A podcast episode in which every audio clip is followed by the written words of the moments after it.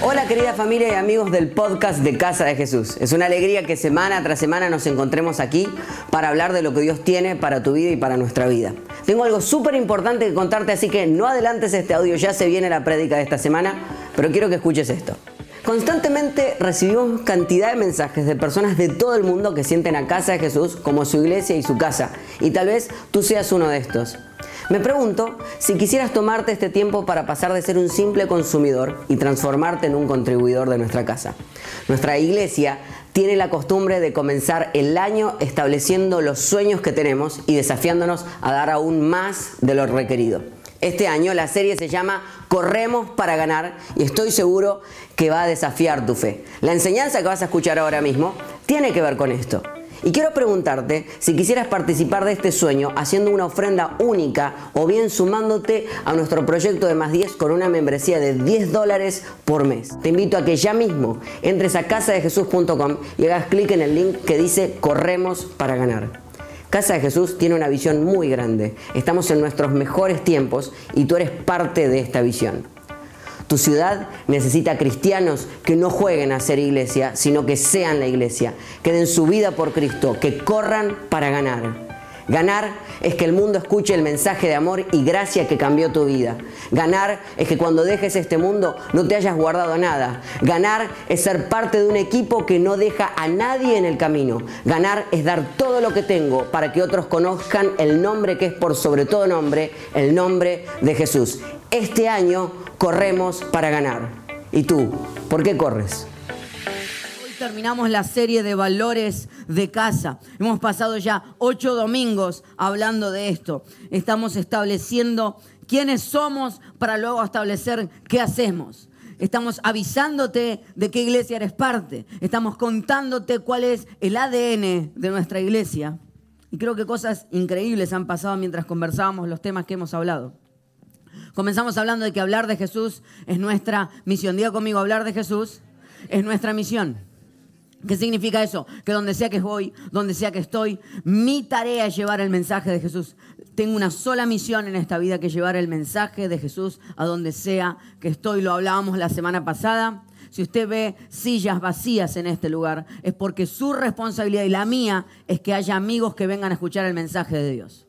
Hay personas que tienen que escuchar el mensaje y es tu responsabilidad y la mía que ese lugar se llene con personas que escuchen este mensaje desde tu parte. La pregunta es, ¿a quién invitaste esta semana?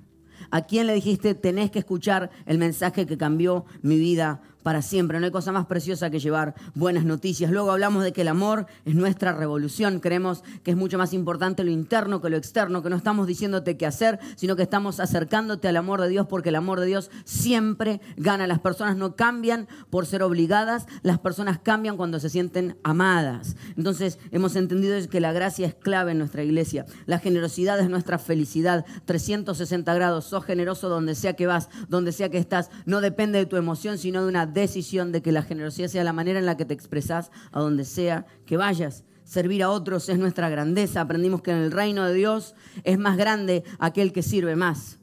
Que la única manera de subir en el reino de Dios es bajar es ir a los pies de aquellas personas que necesitan ser servidas y dar mi vida hacia ellos. Por eso el día de hoy es súper importante. Si alguna vez te inscribiste en pasos primarios o si todavía no lo hiciste, hoy es el día para inscribirte e ir a la Casa Central a las 2 de la tarde porque te vamos a contar todos los equipos donde puedes empezar a servir. Pero no fue los otros tres pasos, no te preocupes.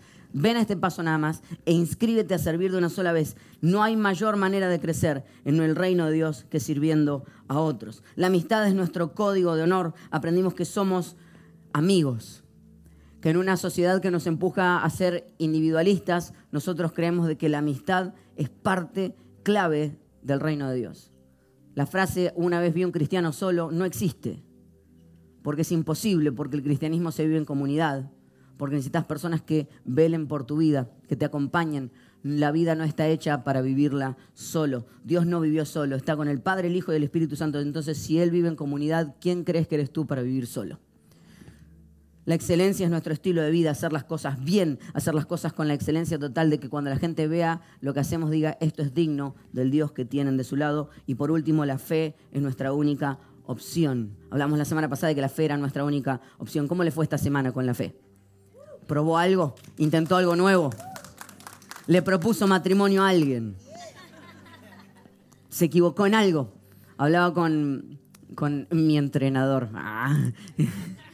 Esta semana y me decía que renunció de su trabajo porque se cansó que lo trataran de la manera que lo estaban tratando en el lugar. Y una semana después lo volvieron a llamar del mismo lugar a decirle que ahora querían ofrecerle una posición mucho más alta. ¿Sí? Hay que dar ciertos pasos de fe. Y hoy vamos a hablar de uno de los valores más preciosos que tiene nuestra iglesia. Es el último que vamos a hablar. Es que el buen ánimo, diga conmigo, el buen ánimo es nuestra expresión. Vamos a ir al libro de Juan capítulo 16, versículo 33. Dice, yo les he dicho estas cosas para que en mí hallen paz. ¿Quién está hablando? Está hablando Jesús, está terminando de hablar con sus discípulos. En el libro de Juan, desde el capítulo 13 hasta el 17, es la conversación que Jesús tiene en esa última cena con sus discípulos. Pasan cosas increíbles y lo último que está cerrando allí es, dice, yo les he dicho estas cosas para que en mí hallen paz. En este mundo afrontarán aflicciones. Vamos a leer la próxima parte todos juntos, pero anímense, yo he vencido al mundo. Vamos a leer esa última parte donde dice, vamos a leer el versículo completo todos juntos. Dice, yo les he dicho estas cosas para que en mí hallen paz. En este mundo afrontarán aflicciones, pero anímense, yo he vencido al mundo. Le da un fuerte aplauso a la palabra de Dios. Él ha vencido, Él ya venció. Y así definimos este valor entre nosotros. Siempre tenemos la oportunidad de escoger el buen ánimo sin importar las circunstancias. Lo externo no es la fuente de nuestra felicidad y no somos víctimas de la vida. Somos dueños de nuestro ánimo y responsables de traer la mejor energía. No esperamos que la vida nos traiga pasión, nosotros traemos pasión a la vida. ¿Cuántos están de acuerdo con esto? El buen ánimo es nuestra expresión. Oramos juntos. Señor, te damos gracias en el día de hoy por lo que vamos a hablar. Te pido, mi Dios, que se instale en nuestros corazones. Entender por qué es que tú quieres cambiar el ánimo en nuestra vida, darnos el ánimo correcto para afrontar todo lo que viene por delante. Te pido, Señor, que mientras hoy hablamos, tú cambies nuestro espíritu, que mientras nos acercamos a ti, tú te acerques a nosotros. Oro por aquellos que están hoy aquí por primera vez. Te pido que les hagas sentir súper cómodos, amados como nunca antes y aceptados como nunca antes, porque tú eres su Padre y los estabas esperando. Lo declaro en el nombre de Jesús. Amén. Me un fuerte aplauso a Dios, casa de Jesús. El buen ánimo es nuestra expresión. Ahora, durante la semana pasada, esta semana que pasó, estuvo lloviendo bastante y en general el clima afecta cómo nos sentimos. ¿Cuántos aquí aman la lluvia? ¿Les encantan los días lluviosos? Levántenme la mano. Amén. Se ve que hay alguien que no trabaja afuera, definitivamente. Ahora, ¿cuántos la lluvia los pone tristes? Levánteme la mano, por favor. Exacto. Hay muchas personas que el clima externo determina cómo se sienten internamente. De hecho, hay un estudio que comprobó que cuando llueve, los estados en Facebook, Instagram y Twitter son mucho más tristes que cuando no llueve. Entonces, lo interesante es darnos, cuenta que muchas veces lo externo determina el clima interno que tenemos. Pero yo quiero hablarte durante los próximos minutos cómo puedes traer tu propio clima en la vida. ¿Cómo puede ser que tú tengas un clima propio donde sea que vayas? ¿Cuál es el estado del tiempo cuando te estás acercando a un lugar? ¿Qué dice la gente de cuando tú te acercas a un lugar y empiezas a acercarse y decir, uy, se va a poner bueno o se va a poner malo? Como decían en mi país, viento del este, lluvia como peste.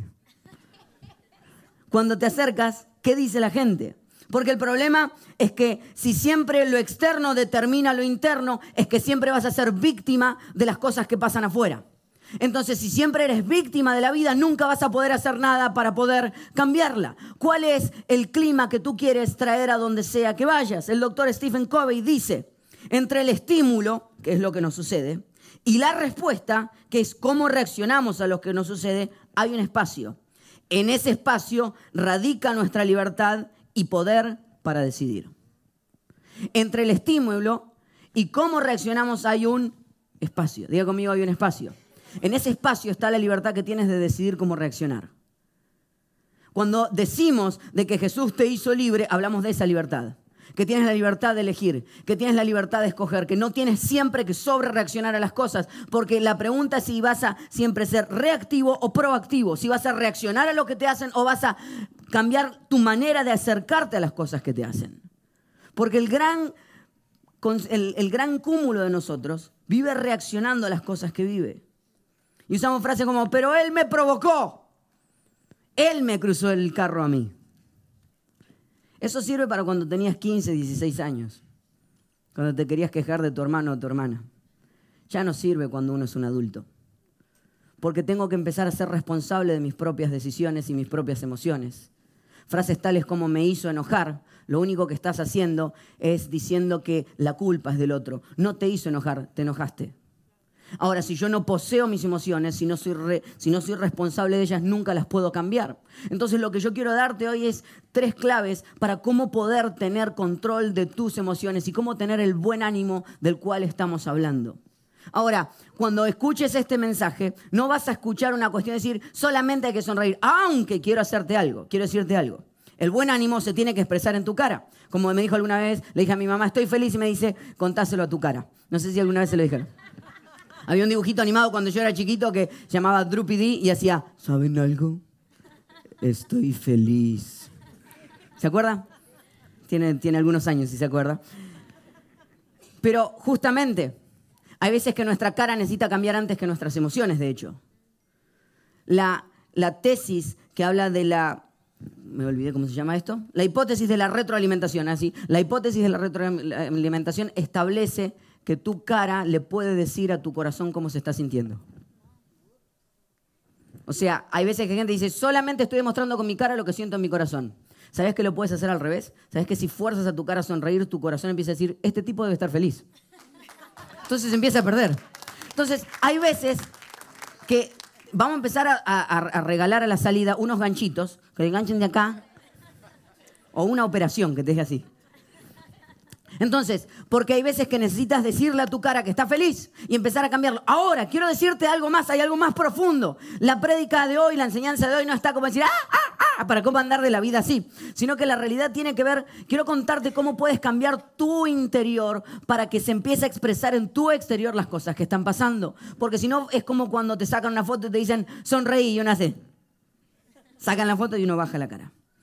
Ahora, cuando yo no te doy un propósito para ser feliz, entonces es solo un momento. Ahora, cuando yo te cuento los propósitos detrás de tu felicidad, podrás ser feliz aún a pesar de las tristezas que estés viviendo. Entonces, quiero hablarte en el día de hoy tres claves de cómo poder tener buen ánimo. Lo primero que quiero hablarte es que el buen ánimo no detiene las tormentas, es la manera de atravesarlas. Vamos otra vez al versículo que estábamos leyendo. Dice, yo les he dicho estas cosas para que en mí en paz. En el mundo afrontarán aflicciones, pero anímense. ¿Qué dice? Anímense. La palabra que está allí detrás en hebreo es tarseo. ¿Cómo es? Entonces yo le voy a decir el buen ánimo y usted va a decir tarseo. El buen ánimo es nuestra expresión. Tarseo significa buen ánimo, pero no es buen ánimo cuando las cosas están bien. Tener buen ánimo cuando las cosas están bien lo hace cualquiera. Tener buen ánimo cuando las cosas están mal, por eso dicen, el mundo van a tener aflicción, pero tengan buen ánimo porque entonces así podrán afrontar la vida. Tiene que ver con en serio cuál es tu manera de activarte ante las cosas que estás viviendo. Como alguna vez alguien lo dijo, no puedes escoger las situaciones, pero siempre puedes escoger la actitud para afrontarlas. Es así. Tú siempre puedes escoger con qué actitud vas a atravesar las tormentas. Por eso, el buen ánimo no va a determinar las tormentas, vas a pasar por tormentas, pero va a determinar cómo vas a atravesar las tormentas porque eso es lo que te está hablando. Ahora, así te das cuenta que hay gente que su ánimo está conectado a lo que vive en sus enfermedades. Hay gente que está enferma antes de estar enferma, no sé si los conoces. Hay gente que ya está enferma y dice, ay, me duele acá. Y el otro te dice, a mí también. Pero ¿por qué es esto? Porque la realidad es que el ánimo está ampliamente conectado a la salud. Porque el estrés, el ánimo, demuestra que generan enfermedades porque el estrés toma energía de tu sistema inmunológico. Por eso es que después de una gran discusión seguramente te puede llegar hasta enfermar y darte una gripe. Porque si no te das cuenta, tus emociones afectan la manera en la que te terminas sintiendo en tu salud. Ahora, por lo contrario, hay gente que está sana antes de estar sana. Hay gente que ni siquiera pasó todavía por los doctores y ya está sano. Yo le conté la historia de Leti alguna vez. Leti es una mujer con la que me puse a hablar. Un día sentados estábamos conversando y ella me empieza a contar con una sonrisa de oreja a oreja que estaba enfrentando cáncer. Y me empezó a contar cómo lo estaba enfrentando y cómo creía que detrás de todo esto había un gran plan en su vida.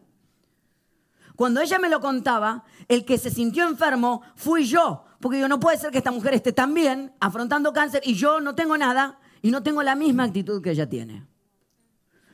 Pasaron algunos meses, me volví a encontrar con ella, estaba con el pastor Gerson y me grita de una punta, pastor, quiero contarle que fui a los doctores y me dicen que ya estoy sana, que no tengo cáncer. Le digo, ¿sabes qué pasa, Leti? Es que tú estabas sana mucho antes de que los doctores te lo dijeran. Porque hay una realidad que es una actitud de vida. En el mundo tendrán, tendrán aflicción, pero tengan buen ánimo, porque entonces así podrán afrontar las cosas que tienen por delante. El Proverbios capítulo 18, versículo 14, dice esto, esto no es que tiene solamente una base científica, tiene una base bíblica. Dice, el ánimo del hombre soportará su enfermedad, mas ¿quién soportará al ánimo angustiado? O sea, tu ánimo correcto te hace pasar a través de las enfermedades. Ahora, el buen ánimo tiene algo que tiene, es, el buen ánimo tiene algo parecido a las enfermedades y es que es contagioso. Cuando tienes buen ánimo, la gente alrededor tuyo se empieza a contagiar de buen ánimo. Cuando tú no dejas que su ánimo te contagie a ti, tú puedes contagiar a los demás con el propio buen ánimo que tú traes adentro donde sea que estés. Pero el buen ánimo no puede estar solamente atado a los resultados. Y ese es un gran problema. Cuando esperamos de que si yo le confío a Dios, todo va a salir bien y no voy a tener ningún problema. Quiero contarte que a veces Dios nos sana. Que a veces los resultados no son los que yo espero. Y el buen ánimo no puede depender de que Dios haga lo que yo quiero porque entonces es simplemente un capricho mío. El día miércoles tuvimos en la iglesia uno de los momentos más preciosos. Se bautizaron más de 37 personas el día miércoles en casa de Jesús. Fue increíble. De esas 37, 10 decidieron en el momento bautizarse con ropa y todo, así como diciendo, es ahora para bautizarse. Entre ellos se bautizó espontáneamente Agustina. Agustina es la mujer que usted ve en la foto en este momento. Agustina entró al lugar donde le íbamos a bautizar y le hicimos la misma pregunta que le hacíamos a todos. Tenían que decir su nombre y luego decir, he decidido seguir a Cristo. Entonces ella tomó el micrófono y dijo, mi nombre es Agustina y yo he decidido seguir a Cristo. Pero usted no lo escuchó y yo tampoco. Le quiero contar algo que pasó entre el yo soy Agustina y he decidido seguir a Cristo. Hay un paréntesis, hay un contexto, hay una historia. Agustina, hace poco más de un mes, perdió a su hijito de 12 años.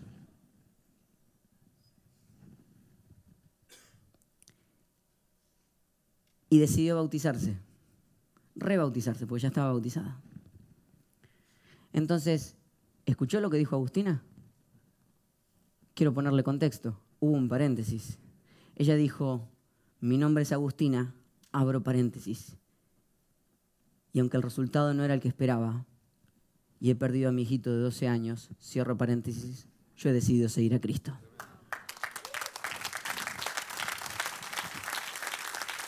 ¿Entiende lo que es la fe de verdad? ¿Qué nos queda a usted y a mí? Quejándonos por cosas mucho menores y estableciendo que Dios tiene que actuar como yo quiero. Ahora, la fe que tengo que desarrollar es una fe de aún si Dios no lo hace, puedo seguir teniendo buen ánimo y puedo seguir creyéndole a Él. Hay una canción que vengo escuchando hace un tiempo y, está eh, puesta en mi corazón muy profundo, que dice, Jesucristo, no vengo a buscar bendiciones, tú no me debes nada. Y creo que necesitamos vivir así, entendiendo que Jesús no nos debe nada. Porque cuando te sientes deudor, cuando sientes que todo el mundo te debe, cuando sientes que todo el mundo debe algo para tu vida, entonces nunca puedes terminar de ser feliz. Pero alguien como Agustina decidió establecer que aún a pesar de las cosas que le pasaron, ella iba a seguir creyendo en Jesús, que ella iba a seguir siguiendo a Jesús, que ella iba a seguir trayendo el mensaje de Jesús a nuestras vidas, porque hoy su fe nos inspira. Hoy ella vino al primer servicio, hablé con ella, la abracé, le dije, gracias porque tu fe nos inspira. Y me dijo, ustedes no se dan ni idea lo que la fe de ustedes me inspira a mí. Los miércoles y los domingos son la única razón por la cual yo estoy viva y sigo aquí presente. Entonces, tiene que ver con lo que tú y yo hacemos, tiene que ver con la iglesia que tú y yo construimos juntos. Es la fe de otros que nos inspira a seguir seguir avanzando. Entonces, el buen ánimo no detiene las tormentas, es la manera de atravesarlas. Ahora, lo segundo que quiero hablarte es que el buen ánimo es un punto de vista. Vamos a ir al libro de Hebreos, capítulo 12, versículos del 1 al 3. La semana pasada leímos Hebreos capítulo 11, donde contaba todos los héroes de la fe y los iba nombrando uno tras otro. Este viene pegadito. Por eso dice, por lo tanto, también nosotros, que estamos rodeados de una multitud tan grande de testigos, o sea, todas estas personas que estaban llenos de fe, despojémonos del lastre que nos estorba, en especial del pecado que nos asedia, y corramos con perseverancia la carrera que tenemos por delante. Fijemos la mirada en Jesús. ¿Qué dice? Fijemos la mirada en Jesús, el iniciador y perfeccionador de nuestra fe, quien por el gozo que le esperaba soportó la cruz, menospreciando la vergüenza que ella significaba y ahora está sentado a la derecha del trono de Dios. Dice, fijemos la mirada en Jesús, el iniciador y perfeccionador de nuestra fe, quien por el gozo que le esperaba soportó la cruz, menospreciando la vergüenza que ella significaba. El buen ánimo es un punto de vista. Jesús dice que tuvo que pasar por la cruz, pero tuvo que aguantar la cruz, pasar por ella, soportó la cruz porque había un gozo que venía después. Y él decidió enfocarse en el premio, él decidió enfocarse en el porqué para entender el dolor que estaba viviendo en ese momento. Porque cuando tu dolor no tiene propósito, te agota. Cuando no sabes por qué te esfuerzas, te empiezas a desgastar. Por eso es que muchos de ustedes y muchos de nosotros somos grandes trabajadores, pero cuando no sabemos por qué trabajamos, por qué me levanto cada mañana, lo único que termina es que cuando llego a casa me siento vacío. Aunque entré a horario y salí a horario, pero no tenía propósito, porque cuando tu dolor no tiene propósito te agota. Por eso es que las mujeres, cuando yo les pregunto a aquellas que han tenido un hijo y me hablan del parto, no me hablan del dolor, sino que me hablan del día que su hijo nació porque el dolor cuando tiene propósito genera lindas memorias. Porque cuando sabes por qué estás estás pasando por dolor, entiendes por qué estás viviendo lo que estás viviendo. Cuando te enfocas en el producto de tu dolor, entonces entiendes por qué estás pasando por dolor. Los hombres, la única manera que tenemos de experimentar algo parecido al dolor de las mujeres en el parto es una piedra en la vesícula o en los riñones. No sé si usted ha pasado por allí, yo he pasado por allí. No se lo deseo a nadie. Ahora, el día que salió y tuve mi parto personal, no fue un día feliz. No lo recuerdo como decir, qué lindo. No me saqué una foto y la puse en Instagram con la piedra, como diciendo, mírela. No le puse nombre. No la tengo guardada en casa. ¿Por qué? Porque es dolor sin propósito. Mismo dolor, uno con propósito y el otro sin propósito. Uno se recuerda, el otro se quiere olvidar. Por eso, cuando no entiendas por qué estás pasando lo que estás pasando, entenderás que te estás frustrando. Por eso el buen ánimo es un punto de vista, es dónde te vas a enfocar cuando estás pasando tiempos de dificultad, dónde vas a poner tus ojos. Dice que Jesús, por el gozo que iba a vivir y por todo lo que nos iba a provocar a nosotros, soportó la cruz y soportó que lo escupieran. Porque la única manera de entender por qué estás pasando lo que estás pasando es cuando le das sentido a tu, a tu dolor cuando le das propósito a tu dolor, cuando le pones una visión al dolor que estás viviendo y cuando pones tus ojos fijos en mirar a donde tenés que estar mirando. Porque el gran problema es cuando empezamos a mirar a los costados y empiezas así, y estás queriendo avanzar, pero estás mirando a los costados. Entonces, no solamente que nuestro cuerpo no está diseñado porque ya me duele el cuello, simplemente solamente hacer así, sino que la realidad es que cuando empiezas a mirar a los costados, empiezas a decir, no, no estoy feliz por lo que me hizo él. No estoy feliz por lo que me hizo ella. No estoy feliz por lo que me dijeron aquellos. Entonces siempre sos víctima de lo que los otros te dicen. Por eso puesto los ojos en Jesús. Por eso puesto los ojos en el gozo que viene después. Entonces no tengo que estar diciendo, ay no, pero en el trabajo aquel no hace esto, en el trabajo aquel no hace aquello. Porque tu tarea no es mirar a los costados, tu, tu tarea es mirar hacia el frente y traer el mejor ánimo en donde sea que estés. Porque tu tarea no es compararte con los demás. Tu tarea no es entender qué es lo que ellos hacen, porque lo que ellos hacen no puede ser la fuente de tu alegría, porque entonces nunca vas a ser feliz. El buen ánimo no depende de lo que mires en los demás, puestos los ojos en Jesús, mirando hacia el frente. Por eso es que si caminas mirando hacia los costados o mirando el teléfono, te vas a dar con un palo en la cabeza. Porque no estamos llamados a caminar sin mirar otro lado que el lugar a donde estamos yendo. Cuando no tienes un propósito, cuando no sabes por qué vives, cuando no sabes por qué te esfuerzas, cuando estás así mirando lo que los demás te hicieron, te empiezas a herir, a ofender y cuando te ofendes, pierdes la batalla. Ahora, el gran problema es no solamente cuando me ofendo, sino cuando me comparo. Bendito aparato el que tienes en el bolsillo, el cual crees que tú lo posees a él, pero él te posee a ti. Por eso cada vez que lo dejas, lo buscas constantemente. Y lo único que hace es que te compares constantemente con las personas que estás alrededor.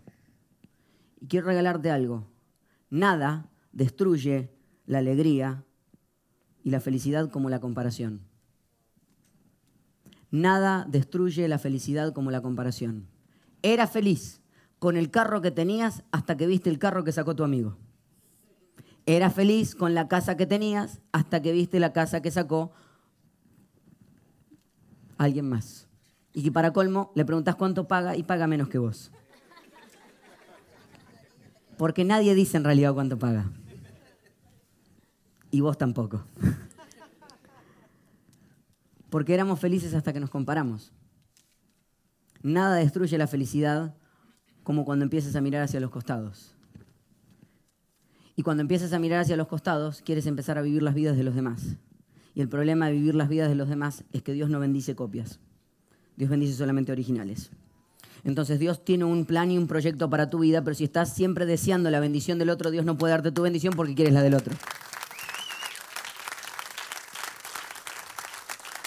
Entonces la pregunta es, ¿a dónde estás mirando? cuál es el objetivo que Dios te puso a ti por delante. Porque estás tú en esta tierra, porque estás pasando el dolor que estás pasando tú en este lugar, no porque están pasando las bendiciones que están pasando ellos. Porque ahí uno dice, yo me esfuerzo el doble de lo que se esfuerza él y recibo la mitad de lo que él recibe. Esa no es la pregunta que tienes que hacer, tú tienes que hacer la pregunta de decir, ¿a dónde voy? ¿Cuál es mi propósito? ¿Por qué estoy haciendo lo que estoy haciendo? Porque esto es un punto de vista. ¿Dónde tienes puestos los ojos? Un hombre fue ante un sabio y le preguntó, le dijo, tengo dos perros internamente que pelean por ganar mi corazón constantemente. Uno de ellos me dice que todo va a estar mal, que todas las cosas van a salir mal, que no importa cuánto intente, tengo que seguir enojado por las cosas que estoy viviendo y que solamente con mis enojos voy a lograr aquellas cosas que quiero. Por otro lado, tengo otro perro que me dice que todo va a estar bien, que debo seguir creyendo que Dios tiene planes para mi vida y debo seguir creyendo que haciendo las cosas bien voy a lograr aquellas cosas para mi propio propósito. Y este hombre le preguntó al sabio y le dijo, ¿cuál de ambos perros va a ganar? Necesito saberlo. Y el sabio le dijo, yo sé cuál va a ganar. Este hombre le preguntó, ¿cuál de ellos? Y este hombre le dijo, el que alimentes más. ¿Cuál de los dos perros internamente en tu vida estás alimentando? aquel que te dice que todo va a estar mal, aquel que te frustra constantemente, aquel que cree que siendo violento y enojado vas a ganar las cosas, o aquel que te dice que aquellas cosas pueden estar mejor.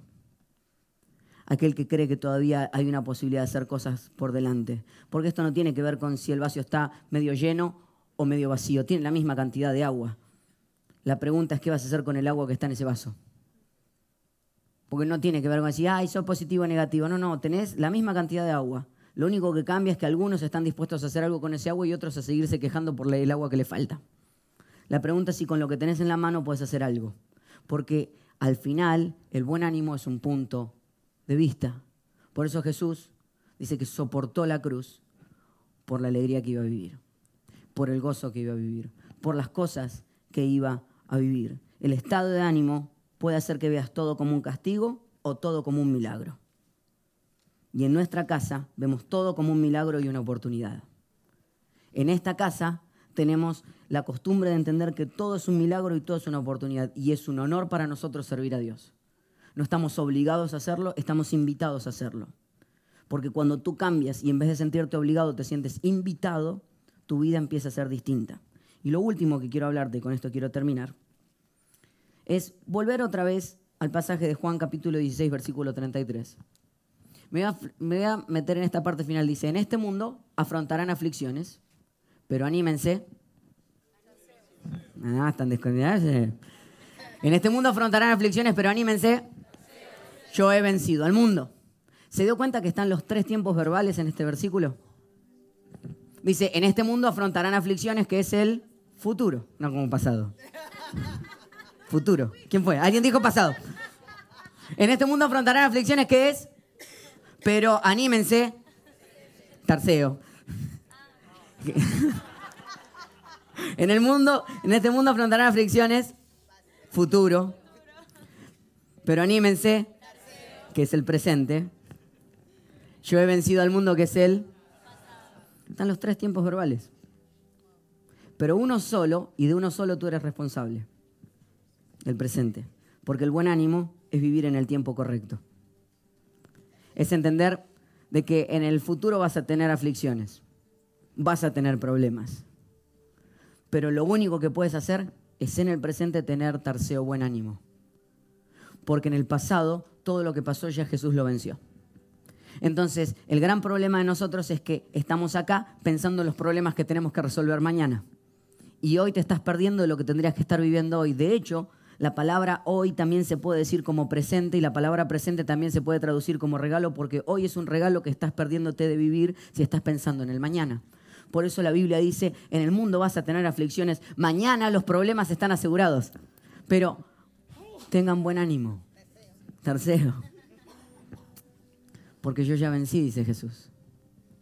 Porque cuando tú empiezas a entender la vida de esta manera, empiezas a disfrutar las cosas que tienes hoy. Hay en el libro de Eclesiastés, el escritor, hay una frase que dice que, dice que todo es vanidad, pero hay algunos que lo traducen como que todo es vapor. Y es verdad, la vida es vapor, son momentos. Y uno dice, estuve toda una vida en el tráfico. No, no es verdad, fue una hora. Hace horas que estoy en esta fila y esta mujer no deja de sacar productos para pagar. No es verdad, fueron 15 minutos. Es vapor. Siempre te digo estas cosas y no me escuchas. No es verdad, hoy no te escuché. Vapor. Pero así como las cosas malas son vapor, las cosas buenas son vapor. El tiempo con tus hijos es vapor. El tiempo con tu esposa o con tu esposo es vapor. El tiempo con aquellas cosas que amas es vapor. Y si estás tan preocupado en el mañana o en lo que está pasando fuera del entorno en donde estás, te vas a perder la oportunidad de disfrutar lo que estás viviendo hoy. Porque pasa, porque se va, porque tenemos una sola vida y lo único que tenemos es hoy. Mañana no hay asegurado nada. Ayer no hay cosas que puedas cambiar. Lo único que sabemos es que tenemos hoy. Y hoy tenemos que tener buen ánimo. Porque cuando tengo buen ánimo puedo disfrutar de lo que estoy viviendo hoy. Pero cuando estoy constantemente preocupado en lo que me va a pasar mañana, nunca puedo disfrutar lo que estoy viviendo hoy. Esta semana junto con mi entrenador, él hablaba conmigo y empezamos a hacer lunges, que era así. Y me hacía otro mismo. ¿Está por ahí, René? ¿No? Y me decía, tenés que avanzar y sostenerte. Entonces me decía, me dice, los tenés que hacer bien, la posición tiene que estar bien hecha, me decía, con la espalda recta mirando hacia el frente. Entonces yo estaba que ya, los primeros los hice bien, pero ya empezás a sufrir, viste, en el momento que arrancás bien y después estás como, bueno. Y me decía, no, no, no, no, los vamos a hacer bien. Entonces yo lo que hacía es decir, mira, mira, mira qué lindo carro aquel. Y se frené y me decía, no, no, no, frená y vas a empezar de vuelta de donde estabas.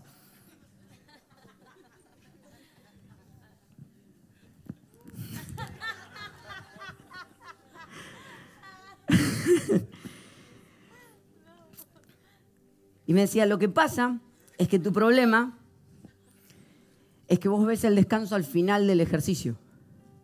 Y lo que tenés que hacer es entender de que hay momentos donde te estás esforzando, pero cuando estás parando, ese es tu momento de descanso. Y vas a volver a esforzarte y en el medio del, mismo ejercicio vas a descansar. Y tenés que respirar. Porque no se olvidaste de respirar descansarás vos en el medio del ejercicio.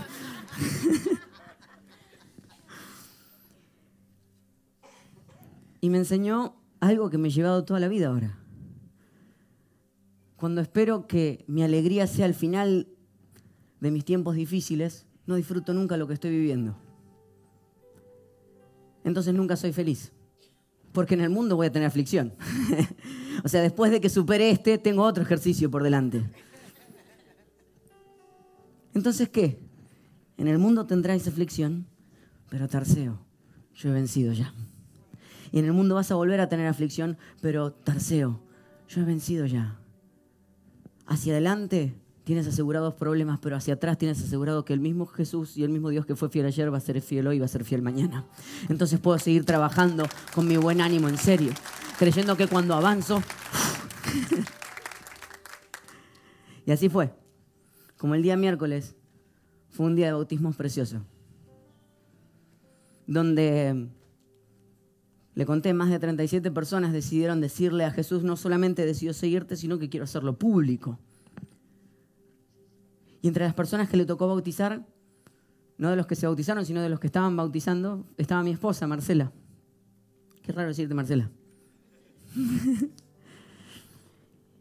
y ella me contó que una vez estuvo con una psicóloga de la cual estaba estudiando y en una de las terapias que estaban teniendo, esta psicóloga recibió un llamado en medio de la terapia en el que su mamá había tenido recién un accidente, no había sido sufrir, no era, no era tan grave, pero era un accidente dice que la psicóloga tomó el teléfono y dijo, este no es el momento de reaccionar a esto, en este momento estoy presente contigo en este lugar. Esto lo voy a arreglar después. Y mi esposa me dijo, siempre me sorprendió eso y me gustaría alguna vez poder aplicarlo. Pero eso es tan difícil porque siempre dejamos que todo lo emocional nos robe los momentos donde deberíamos estar.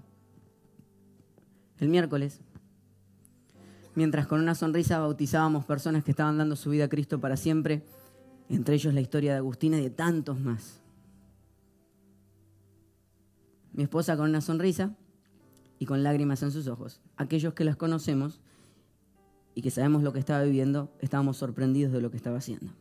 Esa mañana acaba de perder a su tío. Y ella dijo, este no es mi momento de llorar. Este no es mi momento de salir de aquí porque cuando estoy aquí presente puedo bendecir a quienes están a mi alrededor. Ya vendrá el momento para mí, pero este momento no es para mí. En el mundo vas a tener aflicción, pero tienes que confiar, Tarseo, Tarseo. Ya Jesús venció.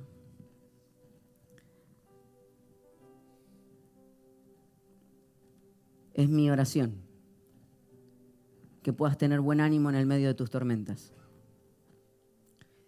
Es mi oración que en el medio de tus problemas puedas enfocarte solamente en el propósito de lo que estás haciendo. Que alimentes el perro interno que te dice que las cosas van a estar bien. Es mi oración que seas libre de los resultados. Y es mi oración por sobre todo que dejes de preocuparte por el mañana, sufrir por el ayer y empieces a disfrutar el hoy. Es mi oración que el buen ánimo y el terceo sean tu expresión todos los días de tu vida. Señor, te damos gracias en este día. Señor, gracias porque es cuando venimos a ti, cuando escuchamos tu voz, cuando escuchamos la calma que viene de tu voz, que empezamos a creerte. No hemos venido a este lugar, mi Dios, a pedir bendiciones. No, tú no nos debes nada. Pero Señor, yo te pido que nos hagas libre de los resultados, que podamos tener una fe que no esté atada a si las cosas van bien o van mal. Señor, te pido que durante esta semana a mis hermanos y amigos les dejes ver que el buen ánimo que viene directamente desde ti es el que nos hace atravesar las tormentas de la manera correcta. Y es mi oración, mi Dios, que durante esta semana, cuando estén pasando por su dolor más interno, puedan ver un propósito detrás de lo que hacen. Que salgan del círculo monótono de hacer las cosas sin entender por qué las hacen. Señor, declaro sobre ellos la más preciosa de tus bendiciones, la de creerte a ti, confiarte a ti y entender de que sí, hacia adelante los problemas están asegurados, pero hacia atrás cuando miremos, veremos que tú ya los venciste. Te damos gracias, Señor, en el nombre de Jesús. Amén. Y amén. un fuerte aplauso a Dios en esta de Casa de Jesús. Gracias por habernos acompañado en esta enseñanza de Casa de Jesús. Sabemos que te ha sido de mucha ayuda y seguro también lo podrás hacer para tus amigos y familia. Así que te invitamos a que lo compartas en tus redes sociales y a que nos dejes tu comentario en iTunes.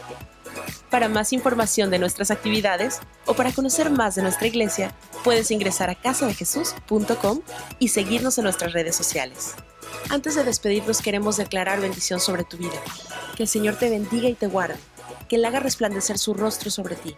Que tenga de ti y de nosotros misericordia. Y que ponga en tu vida paz.